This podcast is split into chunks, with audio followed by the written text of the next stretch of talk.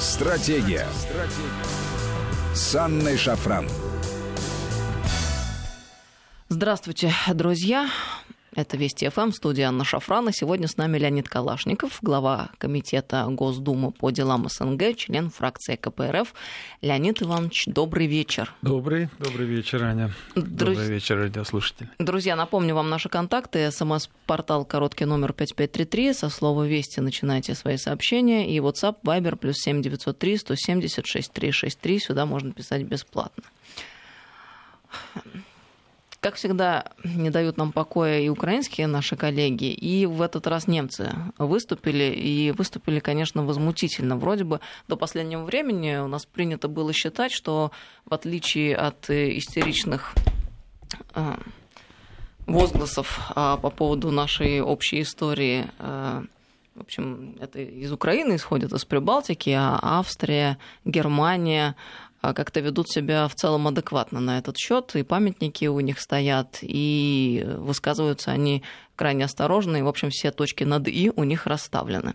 Но тут накануне немецкий журналист предложил снести памятник погибшим в бою под Прохоровкой выдвинул свою версию хода сражения, а, основную, основанную якобы на каких-то немецких аэрофотоснимках. Мы сегодня обсуждали эту историю, в частности, а, в программе «Кто против» на телеканале «Россия». Ну, в общем, это очередной такой э, фейк и э, э, попытка выдать одни кадры за другие, которые ничего, в общем, не говорят о том предмете, о котором рассуждает автор, но, тем не менее, мы, в принципе, уже привыкли таким э, выходкам.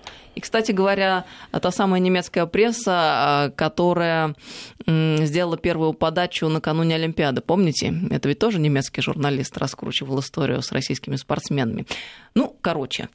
Немецкий журналист Свен Феликс Келлерхоф, ведущий редактор исторического раздела газеты «Die Welt», поделился новым взглядом на танковое сражение под Прохоровкой, которое произошло 12 июля 1943 года между силами вермахта и советскими войсками. А в статье своей он заявляет, что никакого крупного боя не было, Красная армия не выигрывала сложение, сражение, прошу прощения, значит, памятник Победы на Прохоровском а, поле, установленный в память о погибших, необходимо снести. А, вот попытки очередного немецкого Габунера, можно так сказать, я думаю, что нужно так сказать, очернить битву под Прохоровкой. Что здесь э, можно сказать? Вот спустя 70 лет, понимаете, более чем 70 лет после того, как уже прошла война, они по-прежнему пытаются переиграть уже проигранное. И это да. ведь о том, что боятся до сих пор.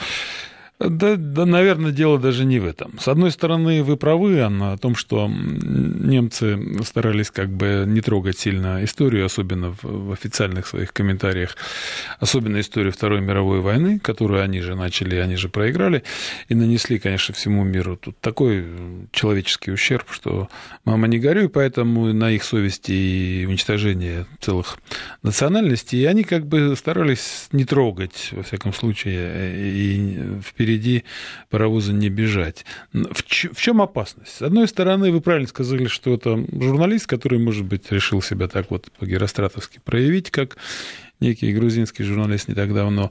Но, с другой стороны, есть определенная опасность. Понимаете, если бы это было просто э, выступлениями определенных людей э, из СМИ, э, то я бы особо ничего не удивился, тем более, что в наших журналах, вот у нас есть такой журнал, один исторический, я так его иногда в самолет сяду, и вдруг в самолетах их раздают, оценивают ту или иную страницу нашей истории совсем иначе. И э, чем это принято было бы, или, допустим, вспомним с вами э, блокаду Ленинграда не так давно, которую тут известный телеканал у нас освещал через известный журнал. Это наши, наши с вами э, журналисты, какие бы они ни были, но они вот либеральнее, чем весь мир. И, и порой просто плюют в эту историю и плюют, в общем, в жертвы войны, и в том числе и вот в блокаду, скажем, да, помните эту нашумевшую историю. Что же касается немцев, то здесь опасность следующая. Э, смотрите, э, Прибалтика или любые э, другие страны, так называемые младоевропейские, начинают обычно с того, что обсуждают ту или иную страницу в своих интересах.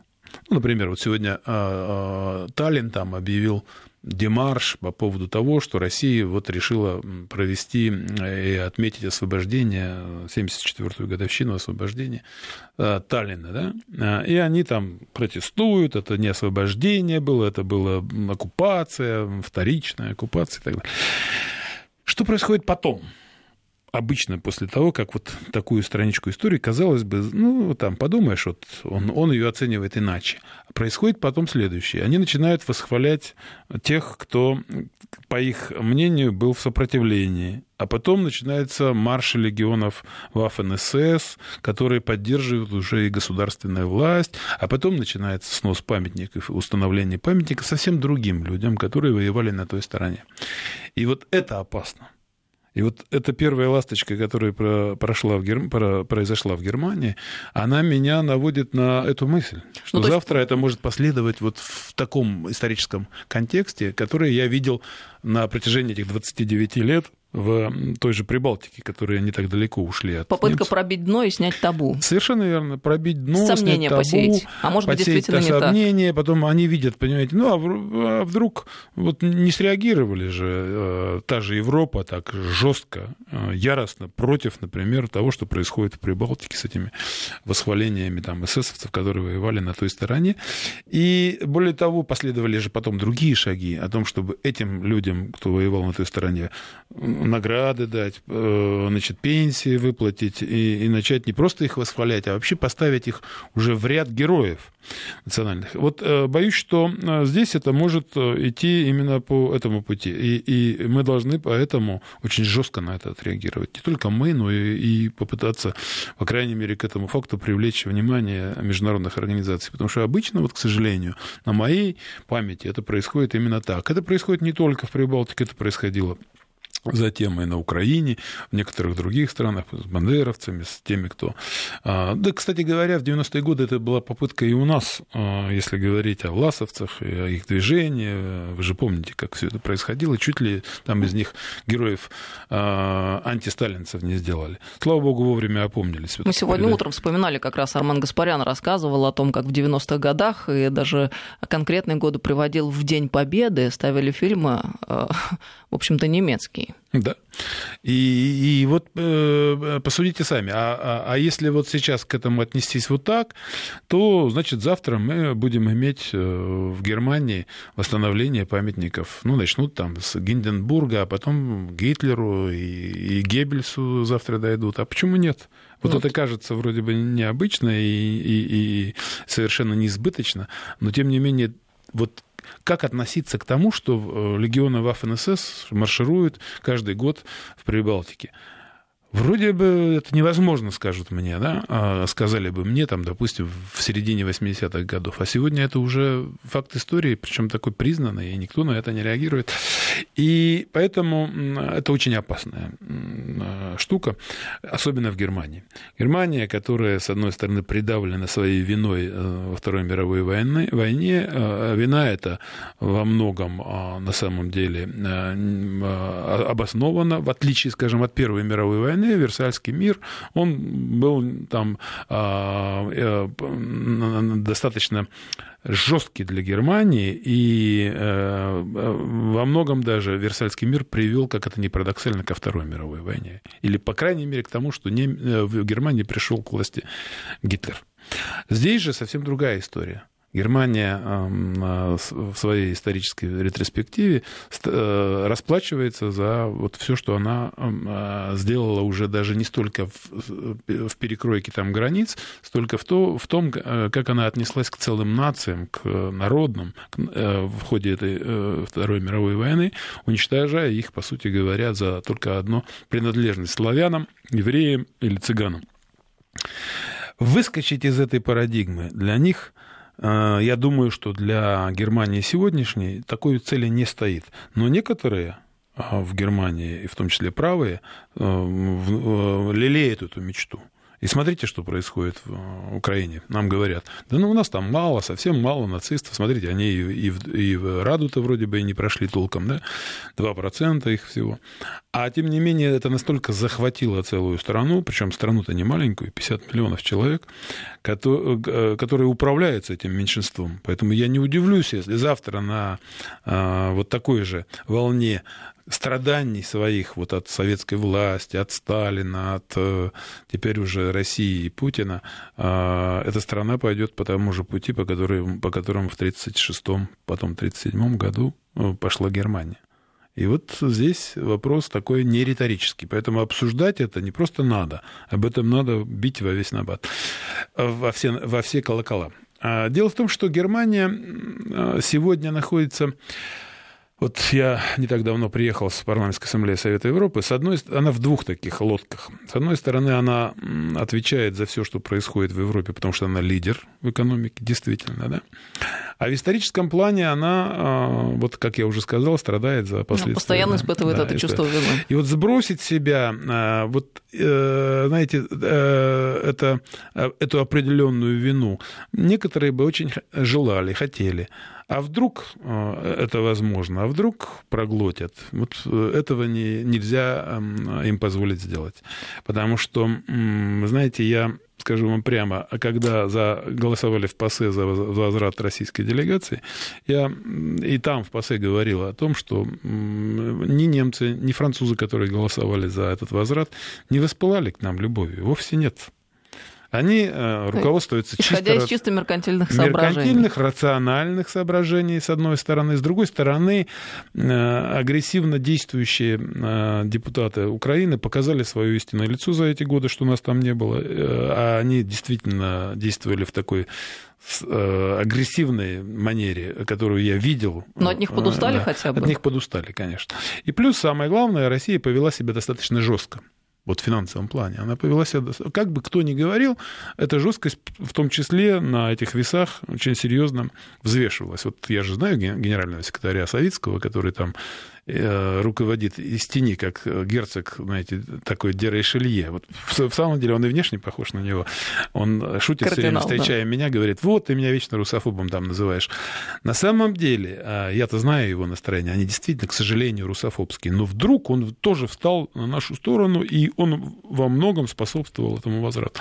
Именно и только потому, что э, он руководствовался чисто меркантильно рациональными целями существования своего Совета Европы и как генсек, отвечая за ПАСЕ, за то, чтобы платить зарплаты, ремонтировать здания.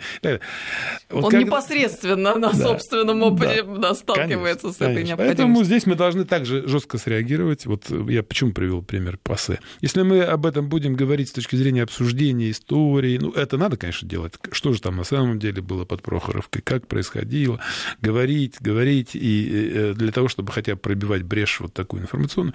Но при этом еще и надо топнуть ножкой. Мне кажется, официально нужно обратиться к международным организациям, к тому же ПАСЕ, к тому же Совету Европы, к тому же Европарламенту, Евросовету. Вот с этим фактом о попытках повлиять на историю, вот в том числе из э, Германии. Потому что, к сожалению, сегодня а, из жертв многие превращаются в победителей. И наоборот. И вот этому э, на примерах я уже привел, там, Прибалтики и других стран, мы не должны позволять осуществить. Ну, вот Мединский сравнил эту историю с попыткой немецких нацистских генералов выиграть войну в мемуарах своих. Уже проигранную да. войну. Э, скажу, что мы с Мединским тут Э, у нас были с ним в том числе споры и э, по отношению тому, что творилось у нас в России в некоторые годы, и по отношению к этим э, историям, связанным с той же доской мемориальной для Маннергейма в Питере, который, к сожалению, он имел отношение к ее установлению этой доски. И это все не безобидно. Можно вспоминать этих людей по царской истории, когда они были генералами царской империи, и что они э, сделали для а, той России старой. Но если вы забываете о том, о той роли, которую они э, осуществляли во время Второй мировой войны, а по сути говоря, готовы были захватить Ленинград и, действовали, и делали все для этого, встречались с Гитлером. И вот эти наши ошибки, они мне кажется, в том числе потворствует вот этим вот выступлениям этого немца. А мы должны устами чьими обратиться в Мы должны органы, обратиться устами Министерства иностранных дел, парламента нашего. Я думаю, что мы это сделаем в ближайшее время обязательно. Мы должны сделать это через разные а, организации, которые борются за мир. У нас таких организаций немало, вы знаете, а, в борьбе против нацизма. Вот заметьте, а, мы же резолюцию по героизации каждый год обсуждаем в Организации Объединенных Наций. Парадокс, заключается в том, что против нее голосуют две страны США и Украина. И как бы завтра не получилось, что к этим двум странам примкнуты и европейские страны. И вот тогда э, и в международных организациях вот этот сдвиг э, туда вправо, он начнется и уже будет защищаться в том числе этими международными организациями. Для того, чтобы этого не было, мы должны обязательно бить в колокола вот в этих организациях. Вы говорите, кем? тем, кто имеет отношение, кто в ООН должен, в Организацию Объединенных Наций обратиться? Конечно, ООН. ООН, ООН, да. А не, уж точно не в ООН, и не в ООН. Не в ООН, да, да. да. И, э, конечно, Министерство иностранных дел, в частности. Я думаю, что в ближайшее время мы на это среагируем. Хотя вроде бы как нам тоже могут сказать, да ну, подумаешь, это журналист.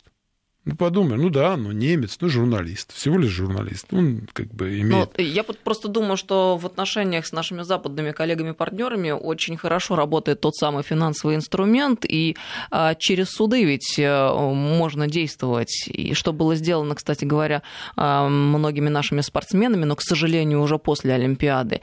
Это очень серьезно стимулирует а, и журналистов, которые пишут, и издания, которые публикуют эти материалы, потому что если ты знаешь, что можешь попасть на серьезные деньги и на большие проблемы, ты, конечно же, дважды подумаешь, прежде чем публиковать. По крайней мере, да. будешь рассчитывать риски свои. Ну, вот почему так боятся а, еврейских общественных организаций? Молодцы еврейские общественные организации, которые научились защищать... Они, они, их, их историческая память заставила это сделать. Действительно, народ оказался на грани исчезновения. И э, после этого, сделав из этого вывод, они везде понасоздавали этих организаций, в Америке, которые очень влиятельны.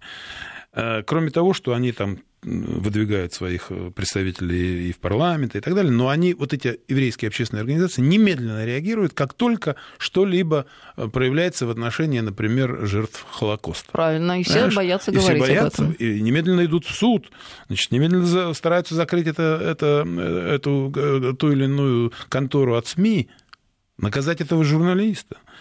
Что, вот вы правы, когда говорите о том, что мы можем использовать эти инструменты. К сожалению, наша... Мы говорили об этом, кстати, а, не так давно на одной из международных встреч в Госдуме, о том, что на вот встрече с отечественниками, в частности, я на Ливадийском форуме об этом говорил, а, наши соотечественники, к сожалению, не так влиятельны. Они, они довольно существенны во многих странах, в той же Германии, например миллионы наших соотечественников. Количество имеется количество, в виду, да. да, людей. Но они не так организованы, не так э, э, не, не такие источники финансирования у них, которые должны вообще-то быть. И Но, в частности, мы над этим плохо работаем. Да, и государство должно в этом помогать. Нечего стесняться. Я всегда говорю, вот не, не устаю говорить. Смотрите, мы все время поставляем наши, допустим, страны, а, ну, ближайшие особенно, да, да, в ту же Украину, мы все время поставляли газ со скидкой, причем огромные скидки там, а, и, и еще до того, как пользовались э, этой скидкой для того, чтобы содержать военную базу там в Севастополе. А, мы всегда это делали в Молдове, в Армении, везде. Везде даем им огромную скидку. Это стоит нам колоссальных денег, просто миллиардов долларов. Но заметьте, ни США, ни Германия, ни любая другая европейская страна этого не делает. Не делает этого. Не дает она скидки. И даже поставляет тебе джавелины там, или да, он, Зеленский сейчас ездил в Канаду, что он получил там вот эти вот а, очередное оружие по полной цене. А за то, что они делают? Через НКО активно финансируют вот эти самые движения, о которых мы сейчас с вами говорим. Вот когда я вам говорил о еврейских, э, например, организациях, которые сами себя финансируют. А эти финансируют другие движения. Э, движения, которые э, нужны им для их интересов, скажем, Сорос или NID или USAID. Почему они? Это, это стоит гораздо, ну, намного меньших денег, чем вот те, то, о чем я сказал, газ. Вы сказали, так меня давайте... возмущение вновь охватило. Да. Сегодня Грег Вайнер, товарищ известный не эксперт, рассуждал о том, что, мол, какой Сорос-то был хороший в 90-е годы. Он финансировал российское образование, без него бы оно рухнуло. Да. Но он финансировал какое Конечно. образование? Гуманитарное, Совершенно. с тем, чтобы переписать так, как Совершенно. надо им под их Совершенно нужды. Совершенно верно. Так вот я говорю, надо, с одной стороны, мы говорим об этом, ругая их, а на самом деле надо еще следовать этим э, э, примерам. Надо этому следовать, потому что вот эти миллиарды огромные долларов, которые уходят в газ, люди их не, осу- не ощущают в тех странах, куда мы это делаем. Потому что, что значит? Мы поставили газ со скидкой в Украину. Куда, он, думаете, пошел в основном на 90%? Олигархам, которые переправили его в, переплавили его в металлы, и потом эти, эти металлы там э, отправили, эти таруты всякие Ахметовы дальше за, за рубеж. А люди-то этого не ощущают. А вот если мы начнем с людьми работать, журналистами, студентами, ну, продолжим. Сейчас я смотрю у нас Да, уже... сейчас у нас пауза небольшая. Леонид Калашников с нами, глава комитета Госдумы по делам СНГ и связям с отечественниками. С отечественниками 5533 Вести, СМС-портал. Продолжим. Стратегия. Стратегия. С Анной Шафран. Добрый вечер, друзья. Мы продолжаем беседу. С нами сегодня Леонид Калашников, председатель комитета Госдумы по делам СНГ и связям с соотечественниками. 5533 Вести – это наш СМС-портал. И WhatsApp, Viber, плюс 7903 170 6363. Сюда можно бесплатно писать. А, встречается, встретился наш а, премьер-министр с лидерами украинской партии оппозиционной платформы «За жизнь». А Виктор Медведчук, сопредседатель партии Вадим Рыбинович и Юрий Бойко. А, пожелал наш премьер им удачи на выборах. Вот как полагаете, вроде бы это те силы, которые на текущий момент а, на Украине являются одними из самых адекватных, ну и желающих сделать действительно что-то реальное по урегулированию ситуации на Донбассе и по как-то умиротворению ситуации. Насколько у них серьезные шансы все-таки пройти и заиметь какую-то серьезную силу в парламенте? А, шансы серьезные, потому, поскольку, поскольку это было видно на, президентских выборах. Вот, скажем прямо, если бы не а, то, что происходит сегодня в Донбассе, и не возможность голосовать для жителей Донбасса, которые находятся на другой стороне во время выборов, то во втором туре был бы Бойко, а вовсе не Порошенко. Арифметически это просто достаточно посмотреть результаты первого тура, и мы бы с вами увидели, что во втором туре непременно был бы Бойко. Но у него был, да, да очень у него высокий было больше, да. Ясно, что жители Донбасса, воюющего сегодня за свою свободу, они проголосовали из того набора кандидатов, конечно, за Бойко. Э, не, не, не потому, что вот он такой уж хороший, но потому, что, по крайней мере, сигналы, которые идут от них с Медведчуком, они идут совершенно четко, ясно, осознанно, э, что надо э, решать вопросы с Россией. Вы не там ищете. Вот я всегда говорю на телевидении, вот когда кричат политологи с украинской стороны, вот мы, Запад, вот все наши проблемы США решит, Франция решит, Германия решит, а виновата Россия. Я им все время говорю, хорошо, если вы считаете, что решать вопросы... А, и, и порой им говорим, ну давайте решайте, вы же, у вас же гражданский конфликт, решайте. Они говорят, не-не-не, это с Россией, это надо решать с российской стороны. Мы с этими не будем говорить бандитами. Мы а, вот с оккупантами. А, это Россия виновата, пусть решают с ними там Германия и так далее. А, а Зеленский теперь заговорил еще об США. Так вот, я им всегда говорил, ну если ключи у нас, как вы говорите, ну да, давайте допустим, Давайте от, а, скажем так. Чисто ладно. из соображений здравой логики. Да. Ну хорошо, давайте решайте. Кто должен решать и где? Тогда вы говорите, ключики от конфликта лежат там, в России, в Москве. Ну так сделайте что-нибудь. Подайте какой-то сигнал, что вы готовы разговаривать с Россией. Вот Россия говорит, нет, это ваш гражданский конфликт. Ну хорошо, а вы говорите, нет, а за всем этим стоит вот там, Путин, Москва. Ну, да, давайте сделайте что-то, вот что, что делает Медведчук с Бойко. Хотя бы начните говорить с Россией. Ведь Россия, для России все... Эм, ну, э, было бы наивно, а, ну, скажем, э, Украина это не Польша, уж тем более не Германия для России, это свой брат по крови, по генетике, вот для любого. Мы там, один народ. От Путина даже, говоря там, его слова приводя, да, мы один народ, говорит он. Но это говорит и вся наша сущность. Я вот сам, я же там жил. Но мы знаю, не чужие, что... конечно. Ну, конечно, не чужие. Пусть даже мы отличаемся там. Но мы не так отличаемся, как, скажем, даже со славянами, поляками. Конечно, мы отличаемся гораздо более существенно с теми. А это, естественно, мы должны и, и готовы сделать все для того, чтобы как-то эту ситуацию замерить. Ну, я, по крайней мере, так считаю. Да и я вижу, что и другие не, эм, э, скажем так, ну, на этой теме так, кто-то может спекулирует, но не настолько, чтобы у него такие интересы. Вот у кого у нас есть такие интересы, чтобы воевать с Украиной в России? Да нет, конечно. Да ни у кого нет. Ни у кого нет, да. Ну вот я же помню, как все было на Украине, просто многие забывают. Отменили закон о региональных языках. Сразу на второй день после Майдана собралась эта рада, и все вспыхнуло на Украине. В Харькове собрались люди, депутаты тогда, помните, около тысячи человек, украинцев. Причем там Россия? России не было. Мы еле-еле этого Януковича, там, как он выезжал, помните? Рассказывали в этом фильме. Еле-еле его там вертолеты нашли да. какие-то там наши. Поэтому, ну, не было же России там. Ну, вы сами же возбудили свою страну, раскололи ее надвое. Э, Еще ладно, э, вот я так думаю, э, вот честно скажу, Украине повезло, что всего лишь Донбасс. Повезло. Вот если бы в Харькове все тогда остановилось, и люди бы там не разошлись, и не испугался этот трус Янукович, не убежал бы, все бы, Украина бы ровно была бы разделена по Днепру. Наполовину, даже больше. Вот она сегодня была бы такой. Но так получилось, что эти э, э, националистические группировки успели тогда запугать многих людей. Там сожгли в Одессе, там разогнали в Харькове значит, э, с дубинками и с оружием в руках. И единственное, кто понял, что, что их ждет то же самое, это Крым. Он быстро отгородился, сказал, нет, я был же в эти дни там когда еще и о референдуме решение не было принято. Я же, я же видел, как там пытались эти поезда дружбы туда, как у, у, по, по дороге с Майдана этих ОМОНовцев крымских там избивали, убивали. Прямо в эти дни вы там находились? Да, я был прямо в эти дни. Я, не стесняясь, пасы рассказал об этом, как я оттуда с Крыма прямо, еще до вежливых людей, прилетел в ПАСЕ и на юридическом комитете поставил вопрос о том, что давайте Венецианская комиссия пусть оценит, что происходит с конституционными судьями там на Украине. Вы же понимаете, что это не конституционно.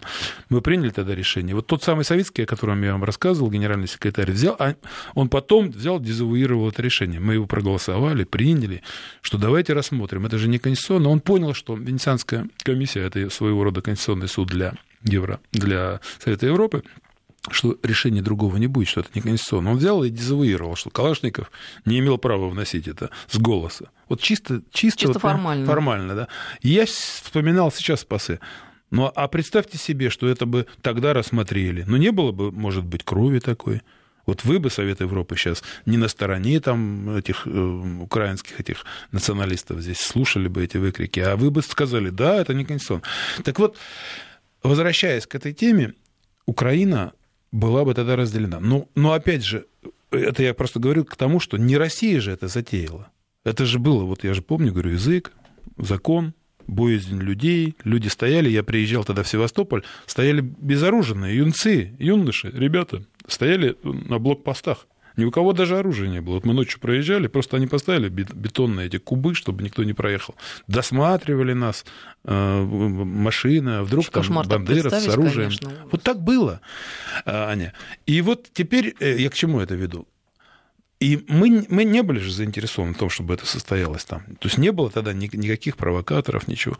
Так тем более мы сейчас заинтересованы в том, чтобы это дело разрулить. Почему я говорю, что это в интересах, а, эм, например, Америки. Я всегда это повторяю, это выражение этой Клинтон, которая сказала, мы вам не дадим воссоздать Советский Союз, имея в виду создание тогда таможенного союза. И я понимал, что что же они сделают. Они вот сделали это на Украине. Да?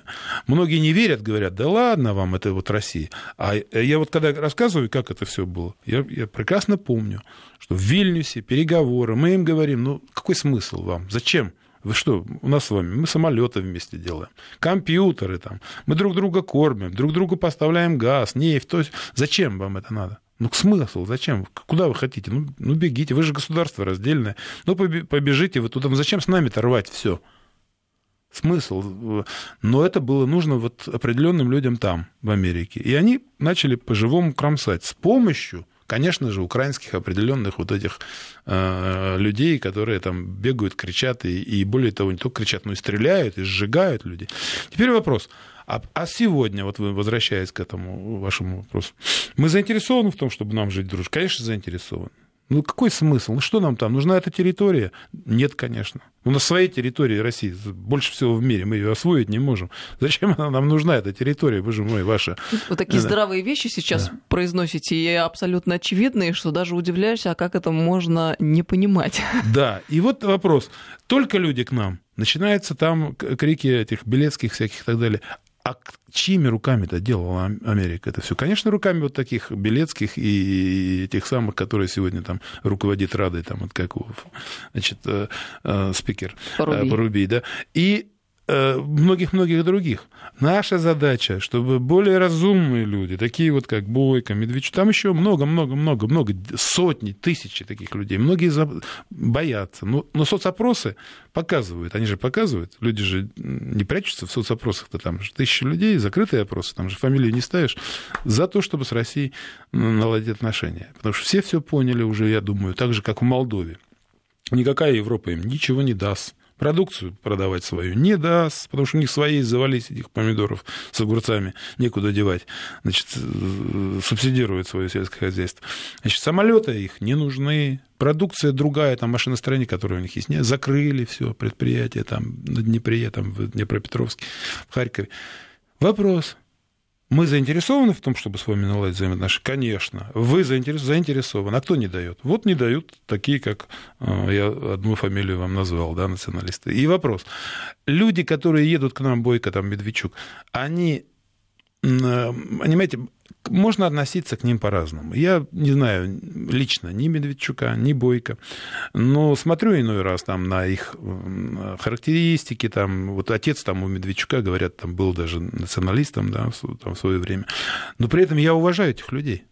Уважаю за то, что они несмотря на то, что им физическая даже опасность грозит, они идут на вот эти жесты, которые, о которых я сказал, что ключи лежат к установлению нормальных, я уж не говорю дружеских отношений ну, с Россией, ситуации. лежат в Москве. И они едут в Москву, не боятся, едут. Они предлагают телемосты. Они предлагают, понимая, что сразу вот эту пропаганду, которая одурманила за эти пять лет народ, ее не сбросишь, ее же сразу не сбросишь, потому что все, оккупант, оккупант, оккупант. Многие же, это же уже э, даже миллионы людей одурманены.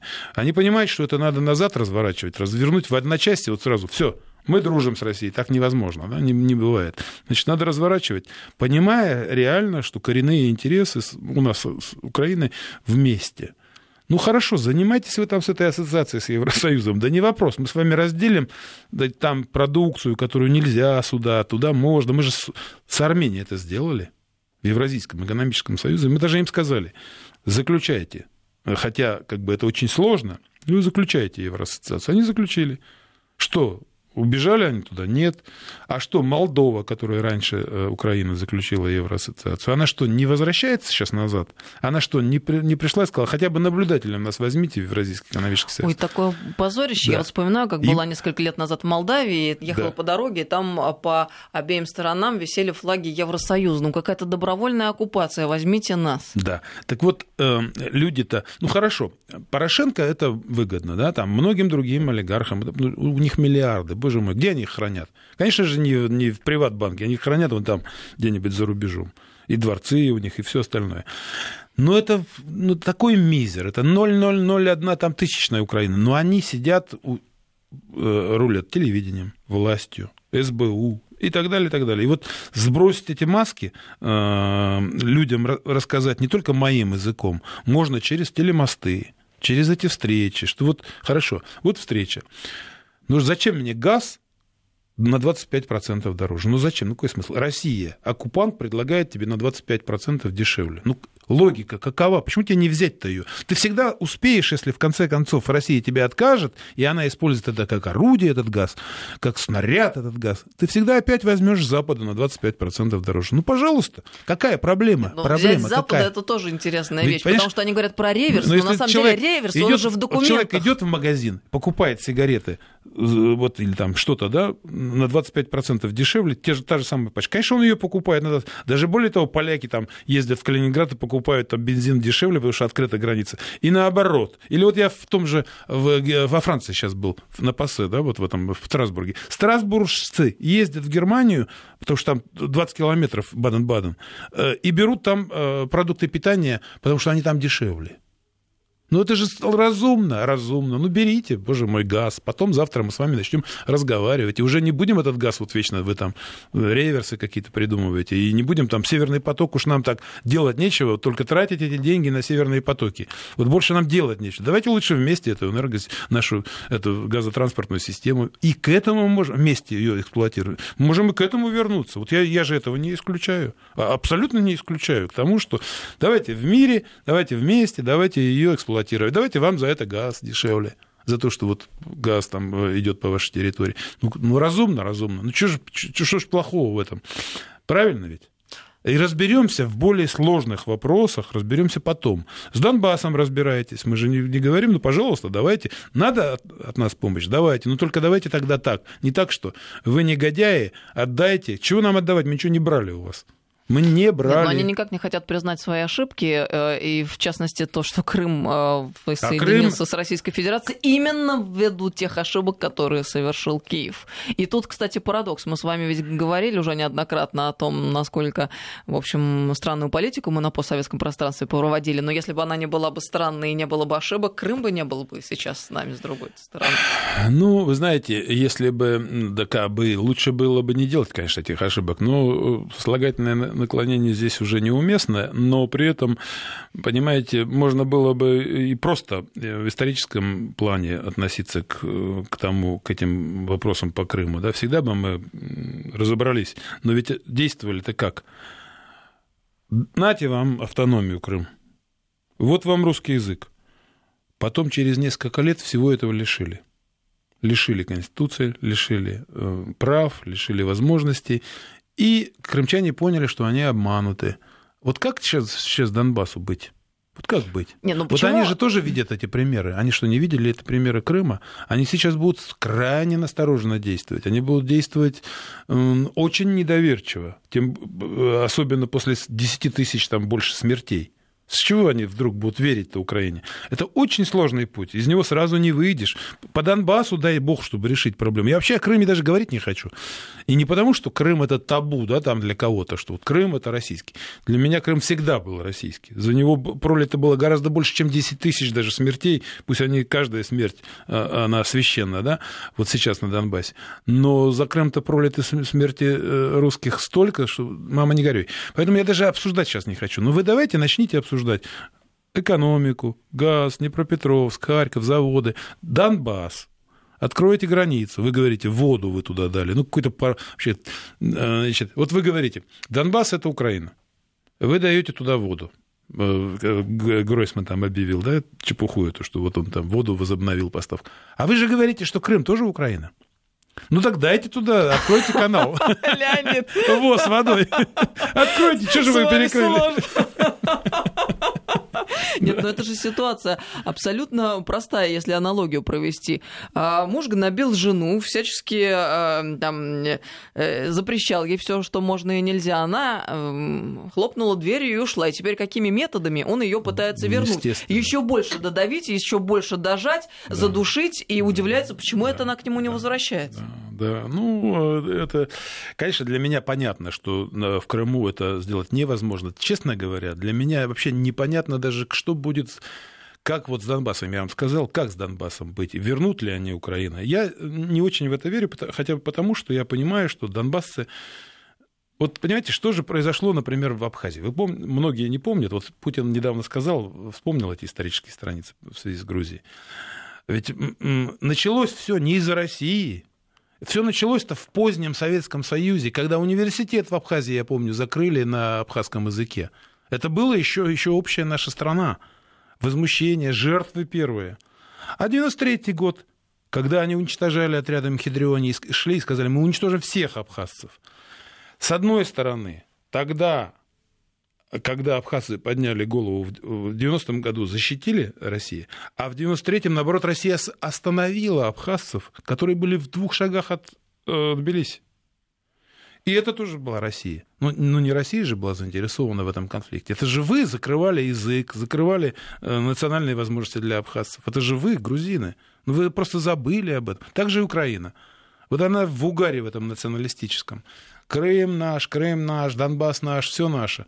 Да ничего, в конечном итоге, из-за... Вот, вот если бы они оценили внимательно свои поступки и, чуж... и поступки чужие, например, тех же грузин, по искусственной, по насильственной ассимиляции, они поняли, что это бесперспективно. Эти люди все равно не сложат ни оружие, ну, они, можно их запугать на время – но потом они все равно опять организуются и будут воевать за свою свободу. Ну, посмотрите, он на басков там или каталонцев в Испании. История, которая да? тянется. Да. И никуда ты от этого не денешься. Но они почему-то думают, что они другие, у них страна другая, и что они вот, вот сделают, и они всех через колено, и всех сожгут там в этих, вот как в Одесском доме профсоюза. Во многом Европа, к сожалению, потакает этому. Ну, вернее, не то, что потакает. Европа-то потакает, а некоторые это инициируют, это такие, как Америка. Америка. И достаточно, знаете, не мои выдумки. Достаточно прочитайте книгу Бжезинского. Она вышла в начале 90-х годов. Великая шахматная доска. Вот все, что я вам говорю о том, что разожгла костер Америка, вот все он там написал, что нам надо действовать именно так. Нам Украину надо оттащить от России всяческими путями, в том числе и прежде всего с использованием вот этого националистического фактора. Я до сих пор продолжаю удивляться, каким образом наши э, представители либеральной общественности а, не хотят верить, закрывают глаза и всячески э, сопротивляются, когда им э, говоришь о роли э, Америки э, в нынешней ситуации, сложившейся как на Украине, так в Грузии, так и в других ну, странах да. постсоветского ну, пространства. Ну, Но если это написано было, в конце концов, написано, если причем... доклад Rand Corporation да. есть, ну почему, как? Ну, вот. а бесполезно, ты понимаешь, вот они не потому, что они не видят или не верят, ну, Бжезинскому же они верят, они же в эту Америку свято верят, а просто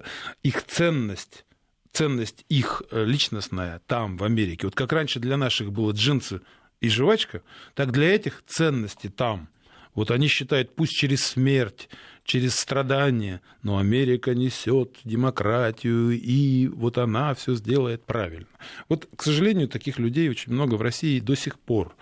И когда мы с вами говорим о примерах, вот скажем, что же произошло, я все время говорю для наших. Сделайте вывод. Для наших, не для украинцев, для наших. Сделайте выводы. Начните работать по-другому со странами окружающими нас, бывшими, с нашими э, едиными, э, которые вышли из единой нашей семьи, с этими странами соседями. Начните то делать, о чем мы сейчас с вами говорим. По русскому языку, по студентам, по журналистам. По... А не так, знаете, газ, энергию им соскидывать. Более интенсивное внедрение мягкой силы. Ну да. да, а, да. Спасибо вам большое. Леонид Калашников был с нами спасибо сегодня вам. в программе. Глава Комитета Госдумы по делам СНГ и связям с отечественниками. До встречи. Спасибо. Стратегия. Стратегия. С Анной Шафран.